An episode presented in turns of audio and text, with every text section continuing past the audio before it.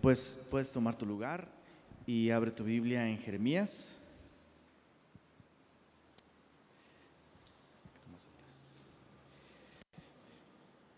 Jeremías capítulo 49.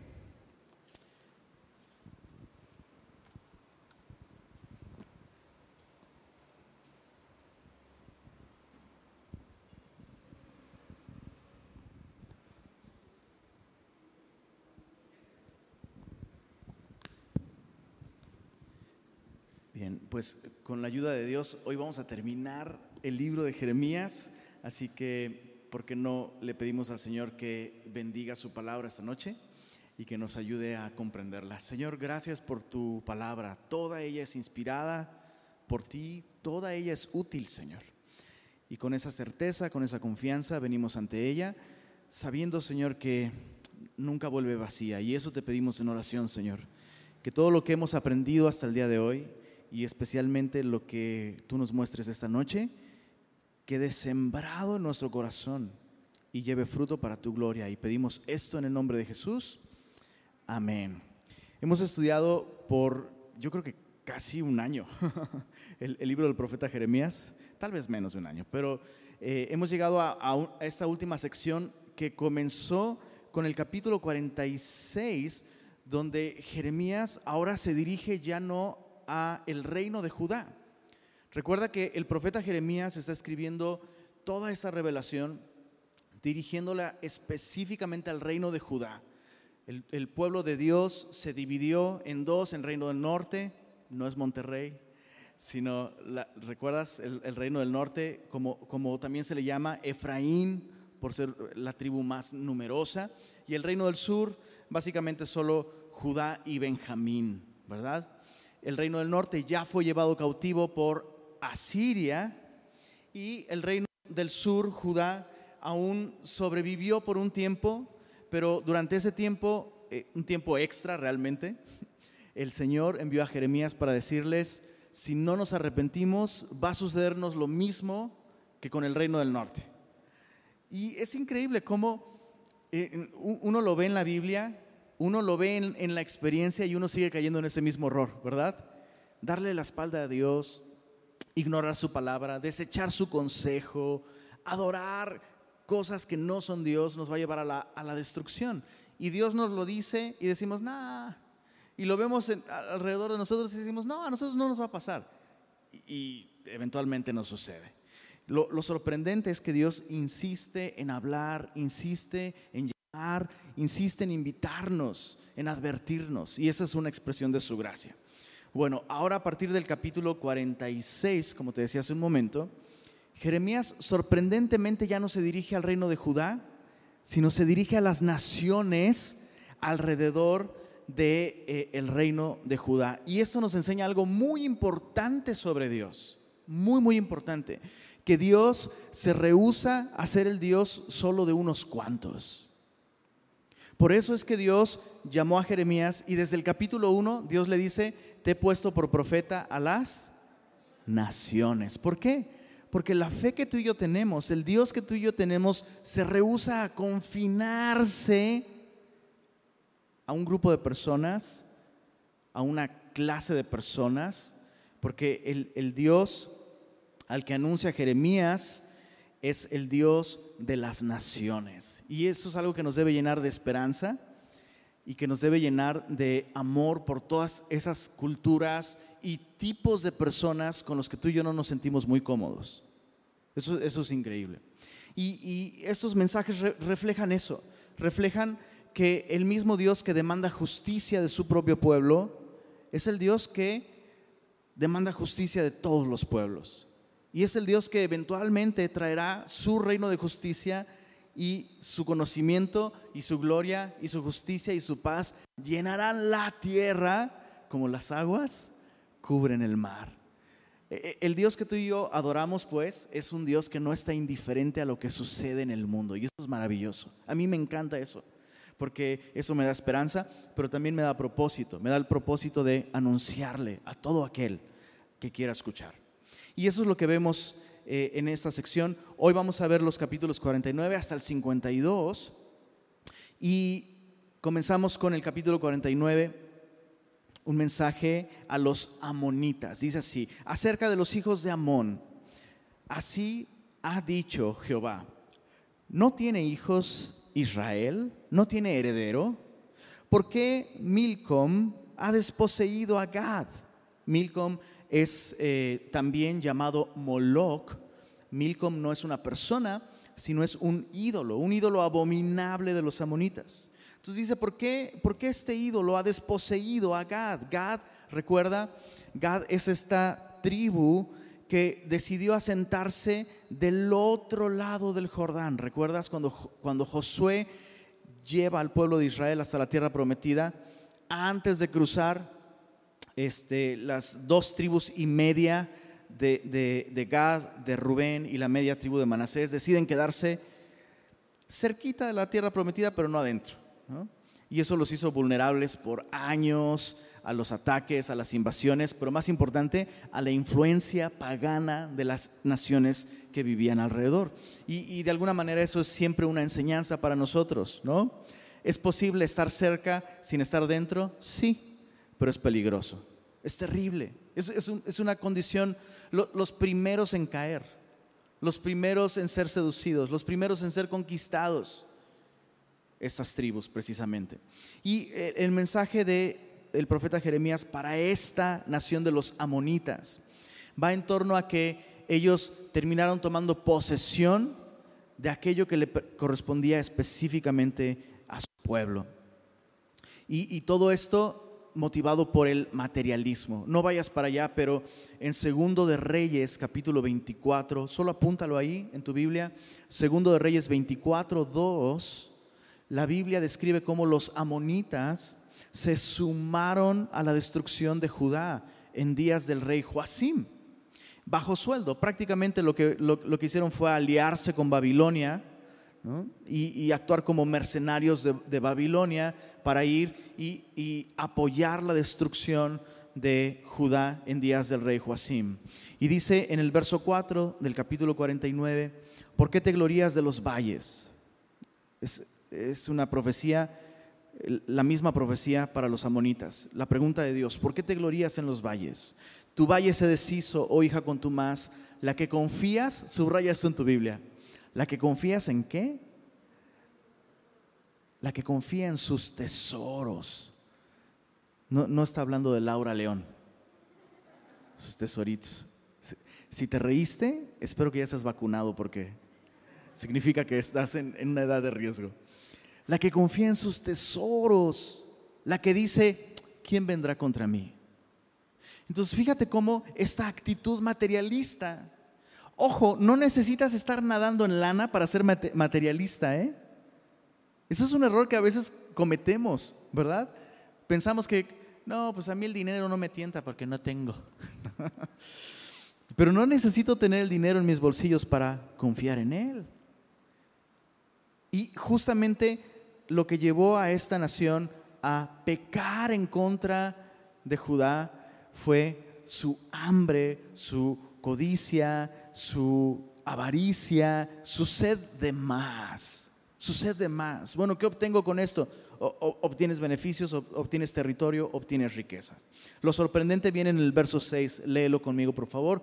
Dice, y después de esto, después de este juicio que Dios anuncia para los amonitas en el verso 5, dice en el verso 6, después de esto haré volver a los cautivos de los hijos de Amón, dice Jehová.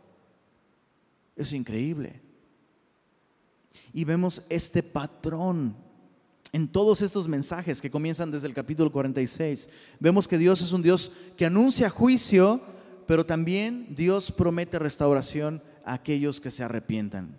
Desde el capítulo 46, verso 26, si puedes ir unas páginas atrás en tu Biblia, 46, verso 26, un mensaje de juicio hacia Egipto, termina con esta promesa, pero, verso 26, casi al final, pero, pero después será habitado como en los días pasados, dice Jehová. Al propio pueblo de Judá, en el mismo capítulo 46, verso 28, casi al final del, del capítulo, pero a ti no te destruiré del todo. Y luego contra Moab en el capítulo 48, en el verso 47, pero haré volver a los cautivos de Moab en lo postrero de los tiempos, dice Jehová.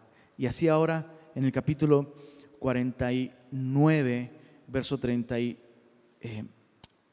verso 39 también dice, pero acontecerá en los últimos días que haré volver a los cautivos de Elam, dice Jehová. Entonces tenemos un Dios que sí demanda justicia, castiga el pecado, castiga la injusticia, corrige lo que está mal, pero es un Dios que invita siempre al arrepentimiento. Y si nos arrepentimos, hay promesa de restauración. Y, eso es maravilloso.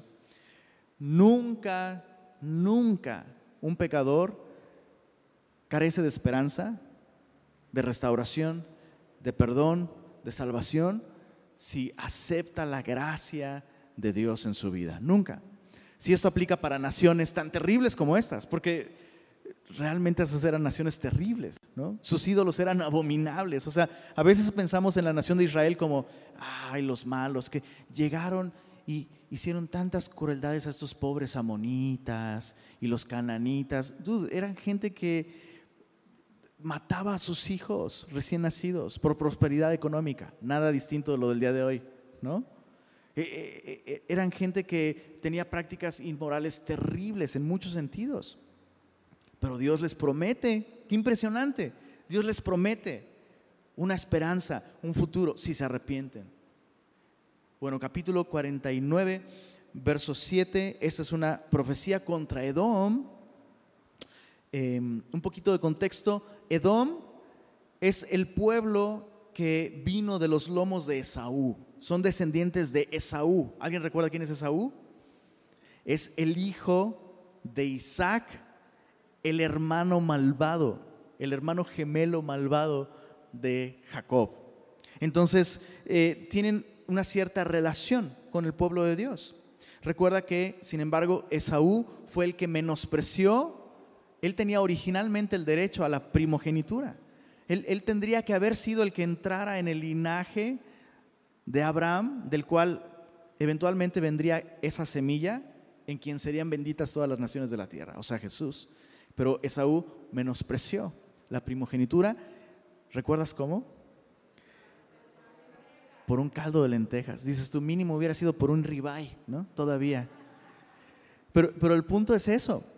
Esaú, a partir de entonces, se vuelve un símbolo de la carne. Y escucha esto, la carne siempre va a poner en sus prioridades, como el punto número uno, la gratificación.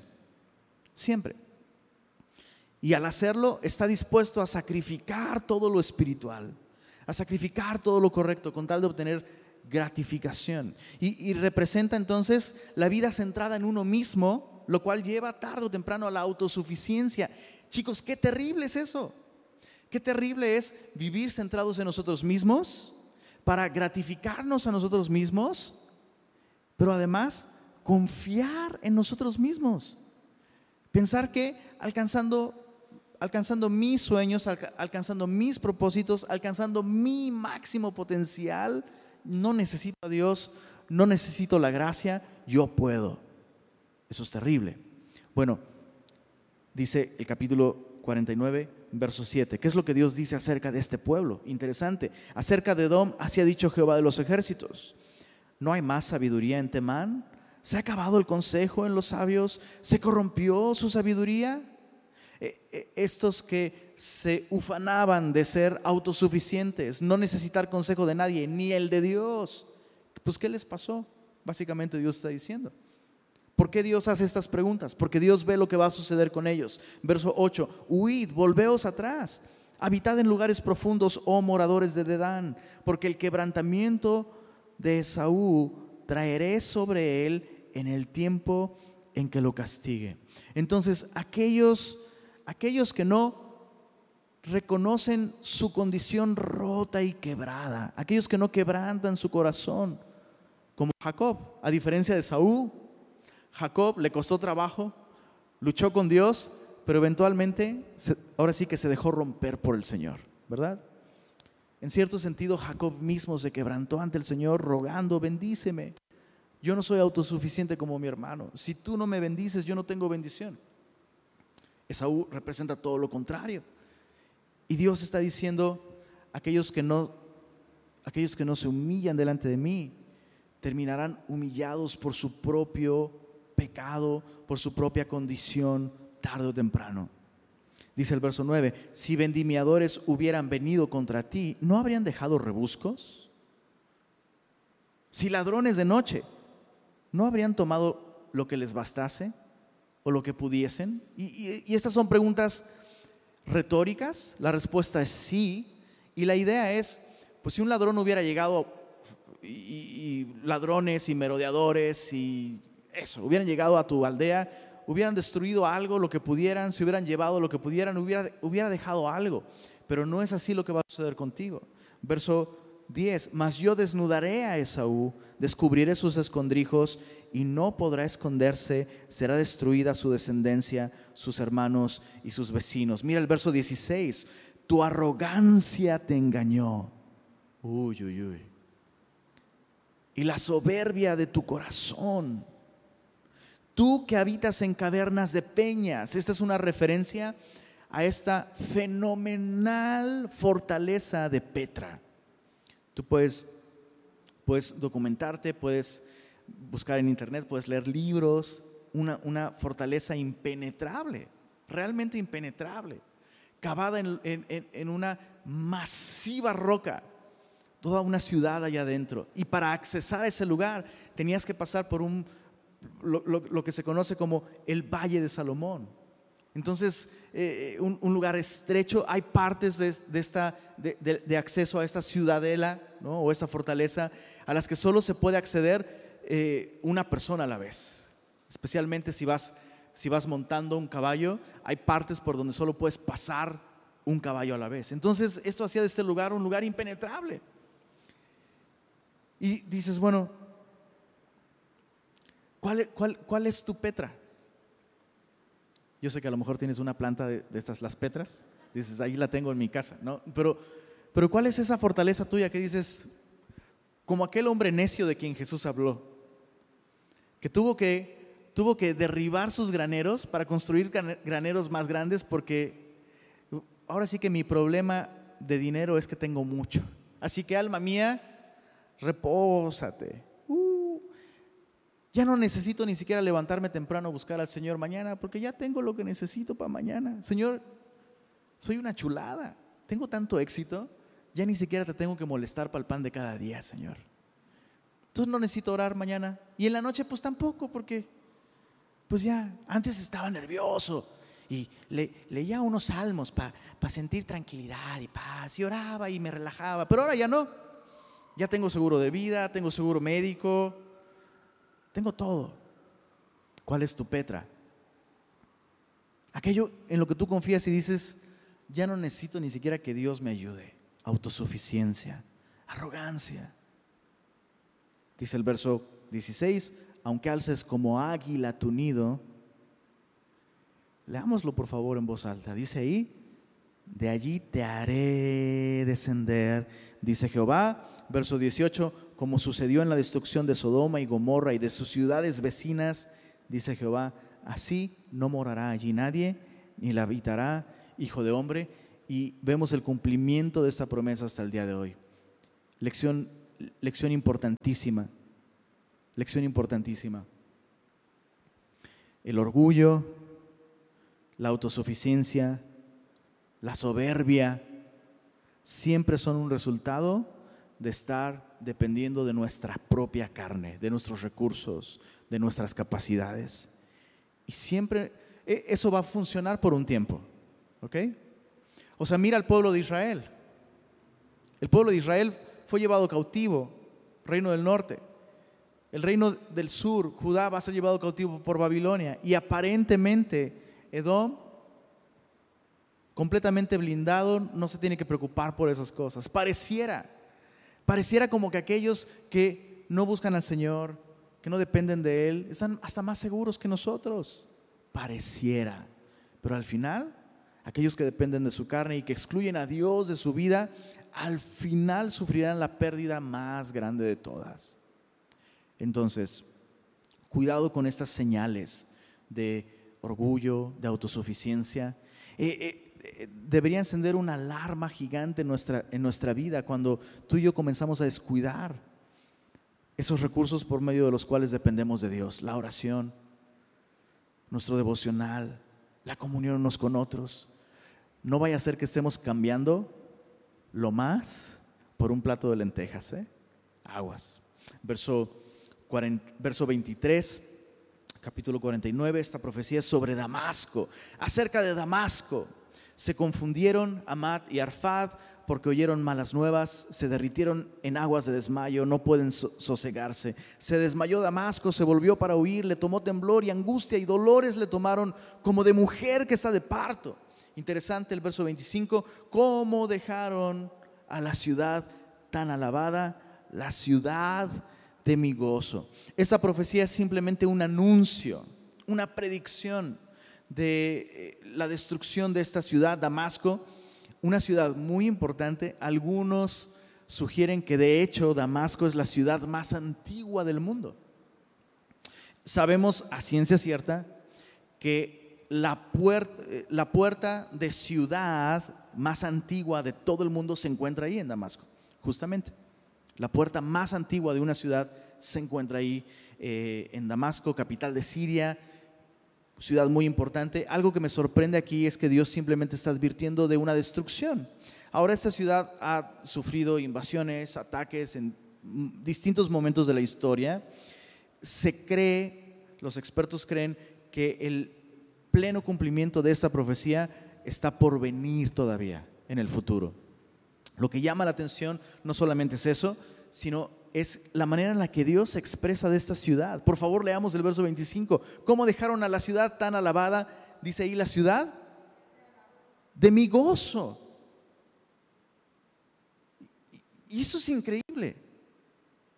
Eso es increíble. Que Dios sea capaz de apreciar y de incluso disfrutar la vida de una ciudad. Algo había en esa ciudad que le producía gozo a Dios y eso es algo que debemos meditar. Casi siempre asociamos la vida campestre, ¿no? La vida de provincia como, ah, no, ahí la vida es, la, vida es más linda, ¿no? El ritmo es lento, la gente es, la gente es bien linda, no, la ciudad es terrible, el mal se concentra ahí, cosas de la inseguridad, los robos, no, todo lo malo está en la ciudad y allá en la provincia, ¿no? Allá en el rancho, allá todo es bonito. Solemos pensar así. Pero se nos olvida que el gran, el gran plan de Dios es al final de los tiempos, al final de los tiempos, cuando haya cielos nuevos y tierra nueva, ¿dónde crees que vamos a vivir? Vamos a vivir en la gran ciudad de Jerusalén. Es interesante, interesante. Y, me pregunto, solo para meditarlo, ¿qué aspectos de nuestra gran ciudad realmente merecen el gozo de Dios. Algo interesante, algo para preguntarse. Bueno, hasta ahí la, profecía sobre Damasco. Profecía sobre Sedar y Azor. Muy importante, Sedar fue uno de los hijos de Ismael. Entonces estamos hablando, eh, cuando hablamos de Sedar y Azor, a partir del verso 28, estamos hablando específicamente de ciertas familias árabes. Sedar se caracteriza por esos grupos de familias árabes que se caracterizaban por ser nómadas y Azor se caracteriza por esas familias árabes que lograron establecerse en ciudades, pero eran ciudades em, sin muralla. Entonces em, eran, eran simplemente asentamientos permanentes. Y dice así acerca de Sedar y de los reinos de Azor, los cuales asoló Nabucodonosor, rey de Babilonia. Así ha dicho Jehová levantaos, subid contra Cedar y destruir a los hijos del oriente. Sus tiendas, está hablando de Cedar, los nómadas, sus tiendas y sus ganados tomarán, sus cortinas y todos sus utensilios y sus camellos tomarán para sí y clamarán contra ellos miedo alrededor. Huid, idos muy lejos, habitad en lugares profundos, oh moradores de Azor, dice Jehová. Ahora el mensaje va para este otro grupo de árabes asentados eh, de manera permanente, no nómadas. Dice así, dice Jehová, porque tomó consejo contra vosotros, Nabucodonosor, rey de Babilonia, y contra vosotros ha formado un designio. Levantaos, subid contra una nación pacífica que vive confiadamente, dice Jehová, que ni tiene puertas ni cerrojos, que vive solitaria. Y una lección muy importante aquí. Esa ciudad eh, eh, podría caracterizarse por, esta actitud de yo no le hago daño a nadie, ¿no? A diferencia de estas tribus nómadas que de, vez en cuando asaltan o roban, nosotros estamos establecidos aquí, trabajamos la tierra, no le hacemos daño a nadie, Pero recuerda que, recuerda que lo más importante sobre el pecado no es lo que nos hace hacer, sino lo que nos hace ser. Y el pecado nos aleja de Dios. Y así como estos en sus propios conceptos no le hacen nada, daño a nadie, pero están lejos de Dios. Lo más terrible sobre el pecado es que nos aleja de Dios y eventualmente eso nos lleva a la destrucción. Eh, me, llama la atención que no hay, no hay promesa de restauración ni para Edom, aquellos que estaban tan cerca pero menospreciaron. La carne no es redimible, pero tampoco hay promesa de restauración para estos descendientes de Ismael. ¿Por qué será? Si de todos estos son los que estaban más cerca del conocimiento de Dios. Edom, Esaú, del linaje de Abraham. Y lo mismo con los descendientes de Ismael, hijos directos de Abraham. Tan cerca, pero tan lejos. Y no puedo evitar pensar en esta máxima bíblica ¿verdad? Que al que mucho se le da, mucho se le demanda. Entonces, no es estar cerca eh, sanguíneamente, geográficamente, físicamente, sino es realmente el abrir el corazón a la gracia de Dios lo que nos lleva a experimentar la salvación. Entonces, qué, miedo estar cerca de recursos divinos, cerca de la revelación de su palabra cerca de testimonios que apuntan de su bondad, de sus planes para con nosotros y rechazarlos. Qué terrible. Pero no le hago daño a nadie. O sea, lo que quiero que veas con esto es que, como dijo Jesús a los fariseos y a los escribas, las prostitutas y los publicanos les ganaron los primeros asientos en el reino de los cielos. Van por delante, ellos han entrado, porque ustedes ni pichan, ni cachan, ni dejan batear. Qué cosa tan terrible tener acceso a los medios de la gracia y ni aprovecharlos nosotros, ni dejar que otros los aprovechen. Pero no le hago daño a nadie. Con eso las prostitutas y los publicanos están más cerca de Dios que tú, le dijo Jesús a los religiosos. Bueno, profecía sobre Elam, capítulo 49, verso 34 eh, Elam es, uno de los nombres que se le daba a eh, los persas. Palabra de Jehová que vino al profeta Jeremías acerca de Elam. En el principio del reinado de Sedequías, rey de Judá, diciendo. Entonces, esa es una profecía que le fue, dado, le fue dada a Jeremías casi al principio ¿no? de su ministerio. Eh, dice, así ha dicho Jehová de los ejércitos, he aquí que yo quiebro el arco de Elam, parte principal de su fortaleza.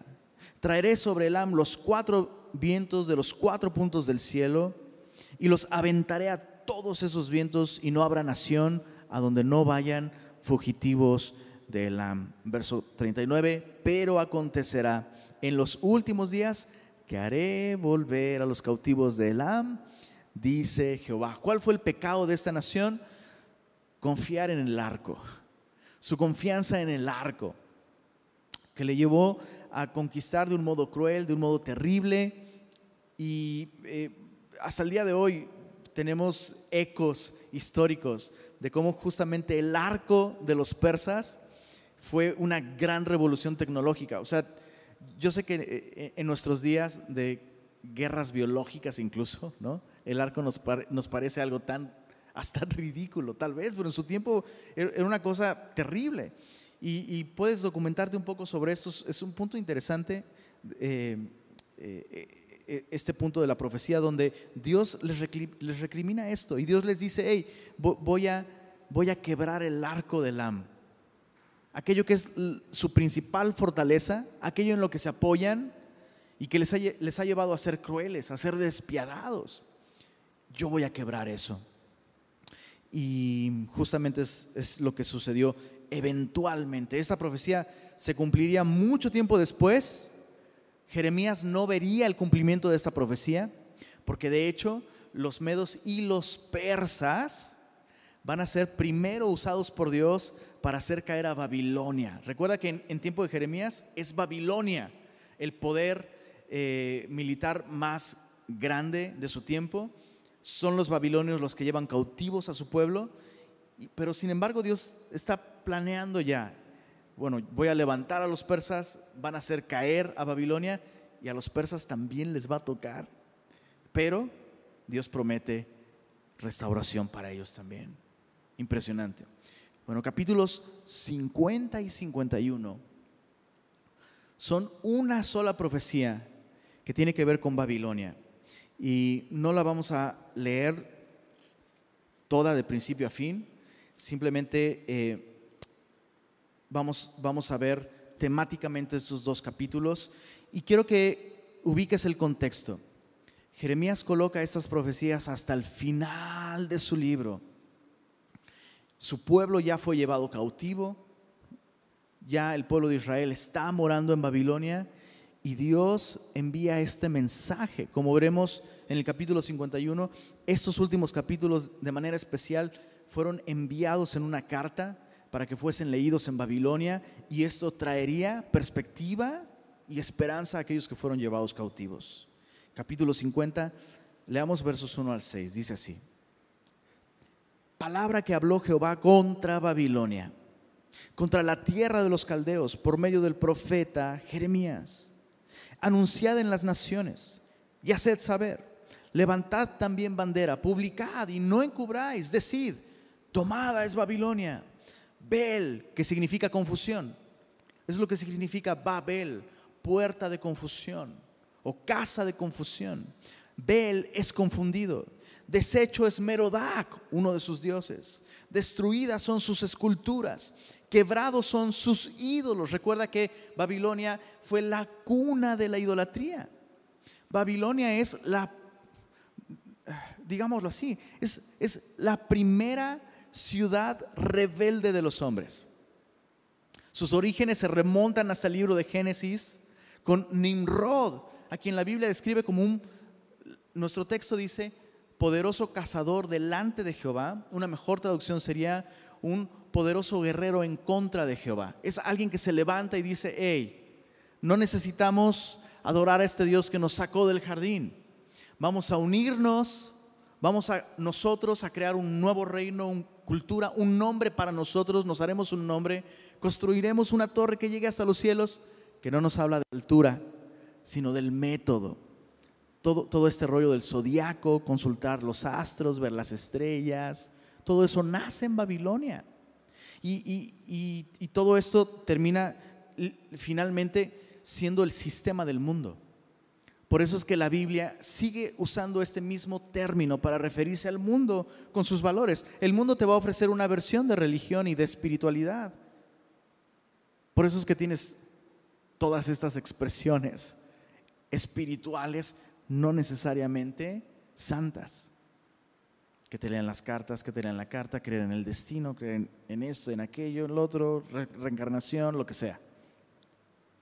Pero también el mundo tiene, tiene la cara contraria, entre comillas, pero es la misma moneda. Olvídate de lo espiritual. Hagámonos un nombre. Consigamos riqueza económica. Creemos cultura. Capítulos, eh, anótalo ahí en, en tu Biblia, 17 y 18 de Apocalipsis. Es una buena lectura para acompañarla con este capítulo. Dios promete estas dos Babilonias, la Babilonia espiritual, religiosa, y la Babilonia comercial. Trabaja duro, mejora tu calidad de vida. Esas dos expresiones de Babilonia van a caer eventualmente. Bueno, aquí, de manera anticipada, Dios anuncia juicio contra estos sistemas de valores. Verso 3, porque subió contra ella una nación del norte, está hablando de los medos y los persas, la cual pondrá su tierra en asolamiento, no habrá ni hombre ni animal que en ella more, huyeron y se fueron. Y es, y es así, Babilonia quedó destruida a tal nivel que nunca, nunca se volvió a edificar. Muchas otras ciudades fueron reconstruidas porque su grandeza lo ameritaba. Y sorprende bastante que Babilonia, Babilonia nunca fue reconstruida porque el Señor lo dijo así. Saddam Hussein hace algunas décadas intentó reconstruir Babilonia. ¿Sabías eso? Intentó reconstruir Babilonia. No lo logró. Verso 4. En aquellos días y en aquel tiempo, dice Jehová, vendrán los hijos de Israel.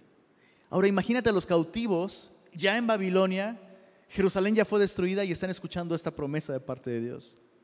Vendrán los hijos de Israel, ellos y los hijos de Judá juntamente, e irán andando y llorando y buscarán a Jehová su Dios. Preguntarán por el camino de Sión. E, eso es tan fuerte.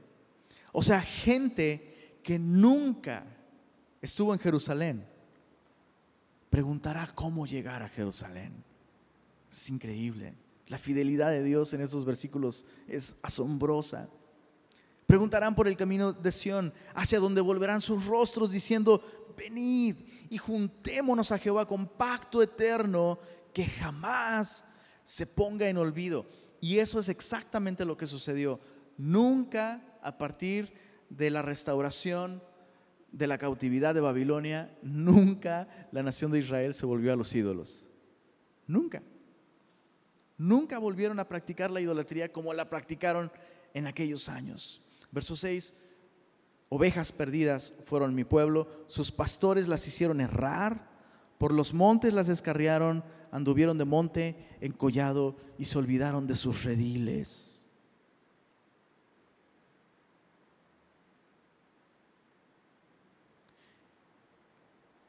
Algo que sucedió con la nación de Israel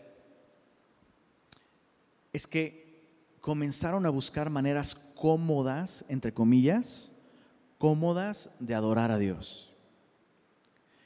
Y entonces, en lugar de ir hasta el templo, primero comenzó con la nación de Israel. Cuando el reino se dividió y las diez tribus que conformaban el reino del norte se separaron del reino del sur, el rey del norte dijo, el pueblo va a volverse, el pueblo va a volverse a Jerusalén durante las fiestas y yo voy a, yo voy a perder mi trono, voy a perder mi reino. Les voy a ofrecer una opción de adoración que no requiera de que ellos vayan hasta allá. Y entonces instituyó su propia religión, hicieron, hicieron un altar aparentemente a Jehová, pero no era un altar para Jehová porque el altar de Jehová estaba en el templo, un solo lugar estableció sus propios sacerdocio, no de la tribu de Leví, como Dios lo había determinado. Y entonces eso inició esta tendencia a adorar a Dios a tu manera. Y como, como, como, fluya, ¿eh? como tú sientas, como tú lo quieras.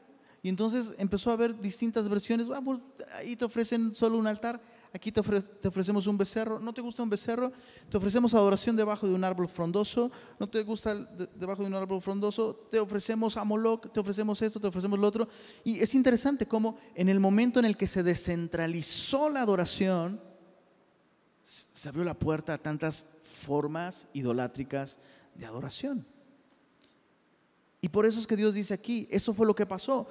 Anduvieron descarriadas. ¿Por qué? Porque dice aquí, sus pastores las hicieron errar, refiriéndose a los gobernantes, tanto gobernantes civiles como líderes religiosos. Y ese, es el, fue el grave error. Ese fue el grave error. Los líderes empezaron a ser flexibles a las demandas de adoración que el pueblo hacía. No nos gusta así, no nos gusta allí, no nos gusta de esta manera. Oye, los del norte tienen distintos puntos de adoración y nosotros todavía seguimos viajando hasta Jerusalén. Es caro, es incómodo, es largo, Todavía nos inventan los, los carros con clima. No nos ofrecen dónde cuidar a los niños. A veces llueve. Y, me asombra esto. Quiero insistir en esto. ¿eh? No digo esto porque yo sea pastor. Esto lo he pensado toda mi vida cristiana. Se me hace algo tan extraño este rollo del turismo, turismo de iglesias. Se me hace raro. ¿No te parece que esa es una manera de vivir así justamente? Descarriados. No, pero nunca he dejado de ir a la iglesia. Hace, siete años iba a esta, al año siguiente fui a esta otra. No, hombre, soy bien de iglesia. He estado en todas. No estoy diciendo, no estoy diciendo que cada persona que cambia de iglesia está mal. Por favor, no estoy diciendo eso. Pero ese estilo de vida es peligroso. Es peligroso. Nos habla de un pueblo que habla, de un corazón que anda vagando en el desierto. Dios no quiere eso. Dios quiere que echemos raíces. Que echemos raíces. Honestamente es más incómodo. Es más incómodo quedarte en un lugar y comprometerte con una familia. ¿Verdad? Eso es así en las familias literales. y es así en las familias espirituales también. Interesante. Y ahora que ya lo probaron todo, ¿no? Dios, Dios les dice, ¿qué onda?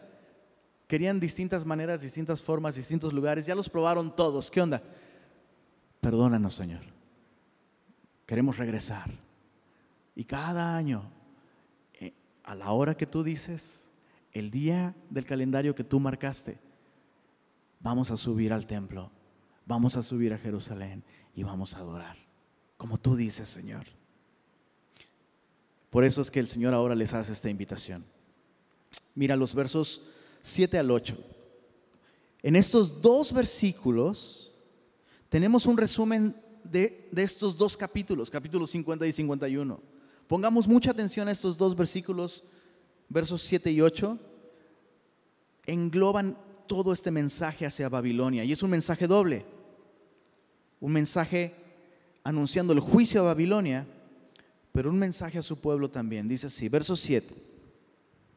Todos los que los hallaban, es decir, a las ovejas perdidas de Israel, todos los que los hallaban los devoraban. Y decían sus enemigos, no pecaremos porque ellos pecaron contra Jehová, morada de justicia, contra Jehová, esperanza de sus padres. Ese es el primer punto y lo vemos en los dos capítulos. El pecado de Babilonia es que hicieron con crueldad la voluntad de Dios. Hicieron con crueldad la, voluntad de Dios. Dios quería usar a Babilonia para corregir a su pueblo, sí. Pero lo hicieron con una actitud que se convirtió en pecado. Crueldad. Y, esta actitud un poco fue alimentada por la idea de, no estamos pecando porque ellos están mal. Meditemos esto por un momento.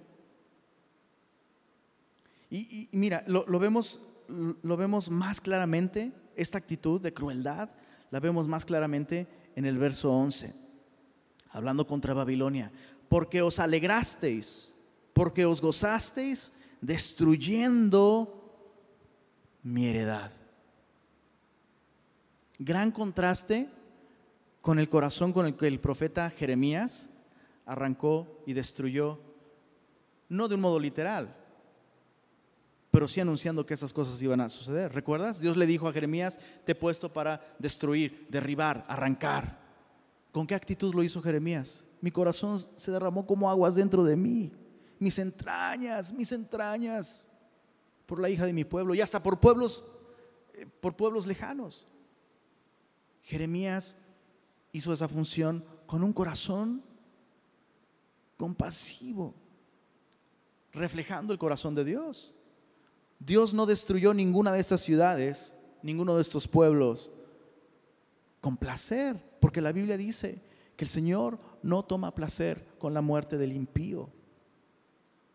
El Señor no se alegra con que una sola alma muera, ni aun cuando sea el alma, iba a decir el alma de la suegra, pero es un mal chiste, perdóname. Ni aun cuando sea el alma de el mocha orejas, hijo. Entonces, cuidado. ¿Qué, aprendemos de esta lección? Que no solo la acción hace que algo sea pecado, sino la actitud. Y tú sabes de lo que estoy hablando. Muchas veces podemos hacer las acciones correctas y tú y yo sabemos que la actitud de nuestro corazón es pecaminosa. Dios ve eso también. Es, más, ¿sabes qué? Es peor. Realmente creo que es peor hacer las acciones correctas con la actitud equivocada. Y tú sabes, tú sabes de lo que estoy hablando. ¿no? los veo de pronto, no sé, como con cara de, ¿de qué estar hablando? No, como clavillazo. Nunca he hecho eso, ¿no? ¿Sabes de lo que estoy hablando?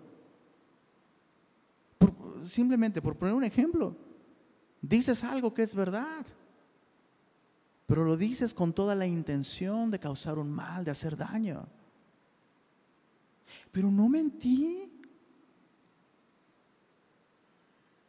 O exhortas a alguien. Exhortas a alguien con una actitud bien equivocada, de una manera bien incorrecta, mal representando al Señor, pero Él está mal. a ver, ¿a poco o yo estoy mintiendo. ¿O que no la Biblia dice que nos exhortemos? Y tenemos formas bien espirituales de pecar contra otros. Yo, considero, honestamente, a mí me da más miedo esta manera de pecar, pecar haciendo lo correcto. A mí me da más miedo eso. Qué miedo. honestamente, son como, ahora sí que hasta en el pecado hay niveles, hijo. Y si tú y yo descubrimos que hay algo de eso en nuestra vida, debiéramos temblar, porque eso, eso nos hace más parecidos al mundo, a Babilonia, que al pueblo de Dios. ¿Cuál es el llamado? Eh, bueno, ese es, el, eh, ese es el primer punto del mensaje. El pecado de Babilonia, hacer con crueldad la voluntad de Dios, diciendo, pues ellos están mal, así que puedo darme gusto. Y puedo ser cruel, y puedo ser despiadado. Pues, Dios me envió. Uy, cuidado. Y, está, chicos, me están cayendo a mí un chorro de 20 mientras estamos. Yo, no los veo espantados. ¡Qué miedo! Porque a veces, chale, a veces hasta sacamos el dedo, pero mira, aquí Dios me dijo que hiciera. Ay, Dios mío. Bueno, eso lo vemos en el verso 7. Ahora veamos el verso 8, la segunda parte del, mensaje. Repito, versos 7 y 8 son un resumen de esos dos capítulos. Dice el verso 8, ahora vemos el mensaje al pueblo de Dios. Huid de en medio de Babilonia y salid de la tierra de los caldeos. Y sed como los machos cabríos que van delante del rebaño. O sea, corre, salta, huye. ¿no? no te detengas. Escapa. Ese es el mensaje de Dios para el pueblo de Dios. Ahora, ¿cuándo le está dando Dios este mensaje a su pueblo? Cuando apenas fueron llevados cautivos a Babilonia. O se están llegando a Babilonia y Dios ya les está diciendo, la ciudad va a caer y ustedes van a poder volver. Cuando eso suceda, huyan, vuelvan. Ahora, ¿te has dado cuenta que en la Biblia Dios repite muchas veces las cosas? Algunas cosas Dios las repite dos, tres veces. Bueno, este es uno de esos casos. Capítulo 49, verso 8. Huid del medio de Babilonia. Huid de en medio de Babilonia y librad cada uno su vida para que no perezcáis a causa de su maldad, porque el tiempo es de venganza de Jehová, le dará su pago. una y dos veces, bueno, una tercera, capítulo 51, verso 45, salid de en medio de ella, pueblo mío, y salvad cada uno su vida del ardor de la ira de Jehová. Y si por si eso no fuera poco, el Nuevo Testamento cita varias veces esta misma advertencia, este mismo llamado. El libro de Apocalipsis, capítulos 17 y 18, que ya notaste por ahí, es el mismo mensaje. Salid de en medio de ella. Y sabes, meditaba en esto. Dios hizo lo imposible, que Babilonia cayera. Dios hizo lo imposible, que Ciro, el rey de Persia, tuviera disposición de corazón para dejar volver a los judíos e incluso financiar la reconstrucción del templo. Lo imposible Dios lo hizo. Ahora ellos tenían que hacer lo que les tocaba, huir y volver. Entonces, vemos aquí una imagen de la vida cristiana que funciona. Dios hace lo imposible. Dios nos salva del pecado. Dios a través de la cruz del Calvario ha roto el poder del pecado y de la muerte en nuestra vida. Dios ha dejado inoperante la carne. Dios, ¿recuerdas eh, eh, que Juan dice en su primera carta, esta es la fe, eh, esta es la victoria que vence al mundo, nuestra fe. Dios ha hecho lo imposible. ¿Qué es lo que nosotros tenemos que hacer? Tres veces lo dijo Dios aquí. Salid en medio de ella. Sal de ahí. Sal de allí. Muchas veces decimos, Señor, sácame.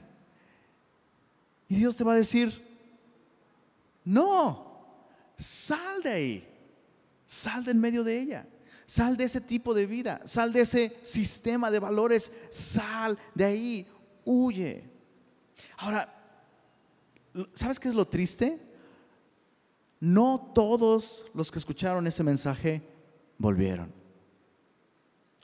Eventualmente, Ciro, rey de Persia, conquista Babilonia, deja ir a los judíos, pero no todos regresaron por distintas razones. Algunos, estoy convencido que algunos realmente no podían volver. Por poner un ejemplo, el profeta Daniel. Si haces las cuentas, para cuando el profeta Daniel, eh, para cuando Ciro permite el regreso de los judíos, Daniel ya está bien chochito. Daniel no podría sobrevivir probablemente al viaje o tal vez simplemente él tenía un llamado para seguir ahí siendo de influencia o sea, Nabucodonosor prácticamente, prácticamente, déjame decirlo de esta manera, Daniel lo llevó a los pies de Cristo. Entonces, él estaba funcionando ahí. Pero la gran mayoría no regresó porque estaban muy cómodos en Babilonia. No volvieron. Dios lo hizo posible, pero no volvieron. Que no nos pase eso. Capítulo 52 es un resumen una conclusión para toda esta historia, para todo este drama. Se vuelve, se vuelve a describir la caída de Jerusalén. Es muy, sorprendente que volvamos a toparnos con este relato porque Jeremías ya escribió esto en el capítulo 39. ¿Por qué Dios lo vuelve a poner una vez más aquí? Bueno, porque probablemente hay nueva información, y el profeta Jeremías la incluye. Desde el verso 1 hasta el verso hasta el verso 30 básicamente es el mismo relato, perdóname, hasta el verso 27 es el mismo relato del capítulo 39. Pero a partir del verso 28 hay nueva información. Dice así, este es el pueblo que Nabucodonosor llevó cautivo. En el año séptimo a 3.023 hombres de Judá. Quiero que pongas atención en los números, en las cifras. Ya hemos dicho anteriormente que la cautividad de Babilonia se llevó a cabo en tres fases. Hubo tres, hubo tres, eh, eso, tres cautiverios. En tres ocasiones se llevó cautivo al pueblo. En la primera vez, el año séptimo. ¿A cuánto se llevó? 3023. Visualiza 3023 personas. En el año 18 de Nabucodonosor, él llevó cautivas de Jerusalén a ¿cuántas? 832. Entonces vamos 3023 más 832. Si, no pude sumar, dices, las, las sillas que puse, menos va a sumar esto. Bueno, verso 30. El año 23 de Nabucodonosor, Nabuzaradán, capitán de la guardia, llevó cautivas, esa es la última. Esta es la última cautividad. Cuando el profeta Jeremías, recuerdas, estaba en la cárcel, pobrecito, ¿no? Y se lo llevaron cautivo y le dieron chance de volver. Bueno, en el año 23, Nabuzaradán, capitán de la guardia, llevó cautivas a 745 personas. O sea, no estamos hablando de más de 6 mil personas.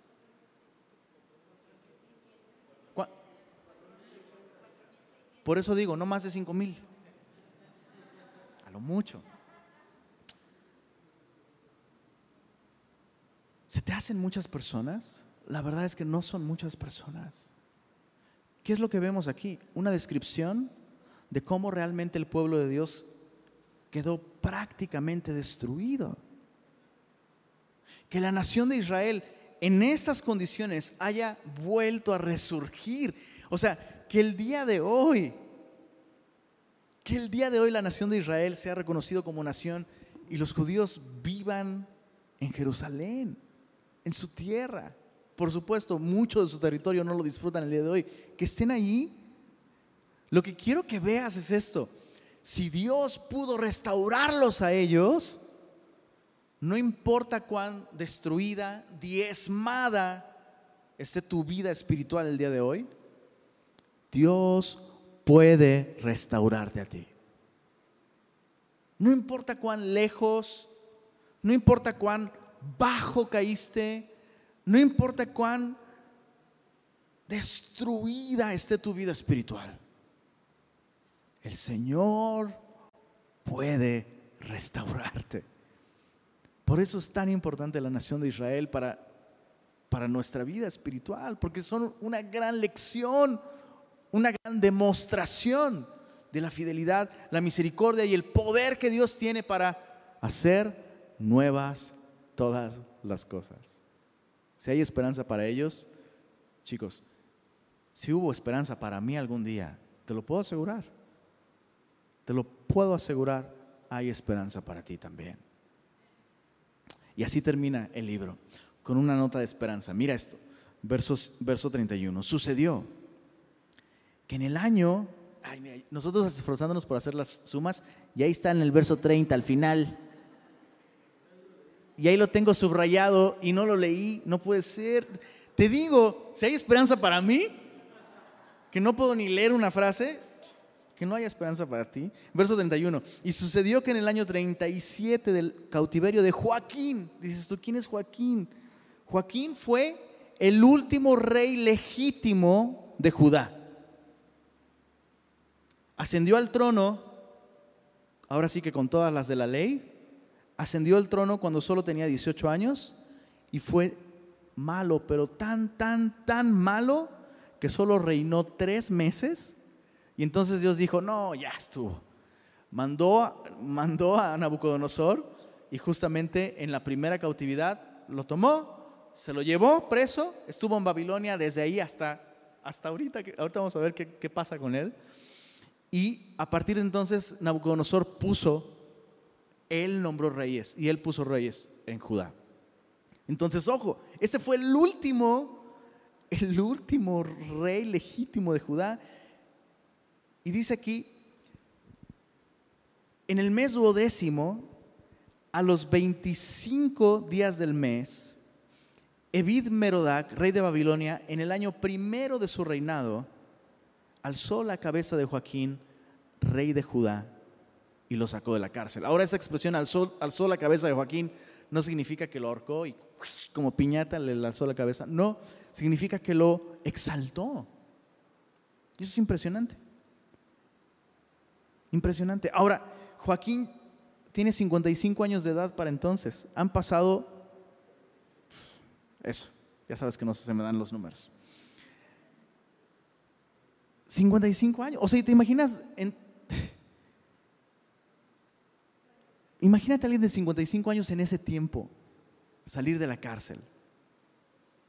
Y estuvo desde los 18 años en la cárcel. O sea, yo era güero cuando llegué a Monterrey. Llevo seis años y ya estoy el sol. Ahora imagínate, este cuate salió como pollito, todo blanco, todo albino casi casi, ¿no? Deteriorado, arruinado. O sea, el vato, el, vato merecía estar ahí, ¿estás de acuerdo? O sea, para que en tres meses Dios diga, no, ya, lo quito porque si no, se acaba el mundo, casi casi. Y mira el verso, verso 32, lo sacan de la cárcel y dice que el rey habló con él amigablemente e hizo poner su trono sobre, es decir, le, le dio el lugar de máximo honor entre su compañía, sobre los tronos de los reyes que estaban con él en Babilonia. Le hizo mudar también los vestidos de prisionero.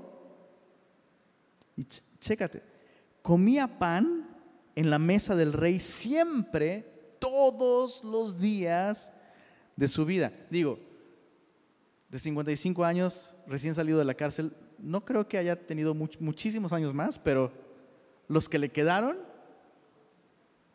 comiendo a la mesa del rey, con vestiduras, apropiadas para estar ante la presencia de un rey, dice el verso 34, y continuamente se le daba una ración de parte del rey de Babilonia cada día durante todos los días de su vida hasta el día de su muerte. ¿Qué tenemos aquí? Una nota de gracia. Este libro que se le ha pasado repartiendo juicio, juicio justo. Al final nos sorprende, o sea, leemos esto y decimos, pero ¿por qué? ¿Por qué? Yo sé que se me escapan los números en la Biblia, yo lo sé. Pero no se me escapa esto. No hay una explicación mucho menos una justificación de por qué este criminal se ha tratado con tanta bondad. Léela, lee esta porción, no vas a encontrar una razón. Porque la razón es la gracia de Dios que no se puede explicar de ninguna manera. Joaquín se vuelve una imagen de Israel, así como él fue restaurado y no le faltó gracia de parte de Dios todos los días de su vida la nación de Israel sería restaurada, pero además es una imagen de nosotros. Es una imagen mía. Yo soy Joaquín. Yo soy un convicto, sentenciado justamente. Soy un pecador, soy un miserable. Y sin explicación alguna, Dios me ha hecho sentar en lugares celestiales juntamente con Cristo Jesús y me permite sentarme a su mesa, comer de su pan todos los días y he, recibido un trato del que no soy digno. Y eso somos tú y yo. Como, como dice esa, iba a decir vieja canción, pero no quiero ofender a nadie. Pero como dice esa canción, fue algo así como estar en cadena perpetua y una mañana escuchar, te doy libertad. ¿Se la saben? Ahora resulta que de rebelde para acá, ¿no? Y siendo un vil, hoy como en tu mesa, y solo tu gracia le basta. Altísimo Señor, en mi bajeza me has mirado y me has tendido la escalera de tu amor. Tu perdón me puso alas, oh mi Dios.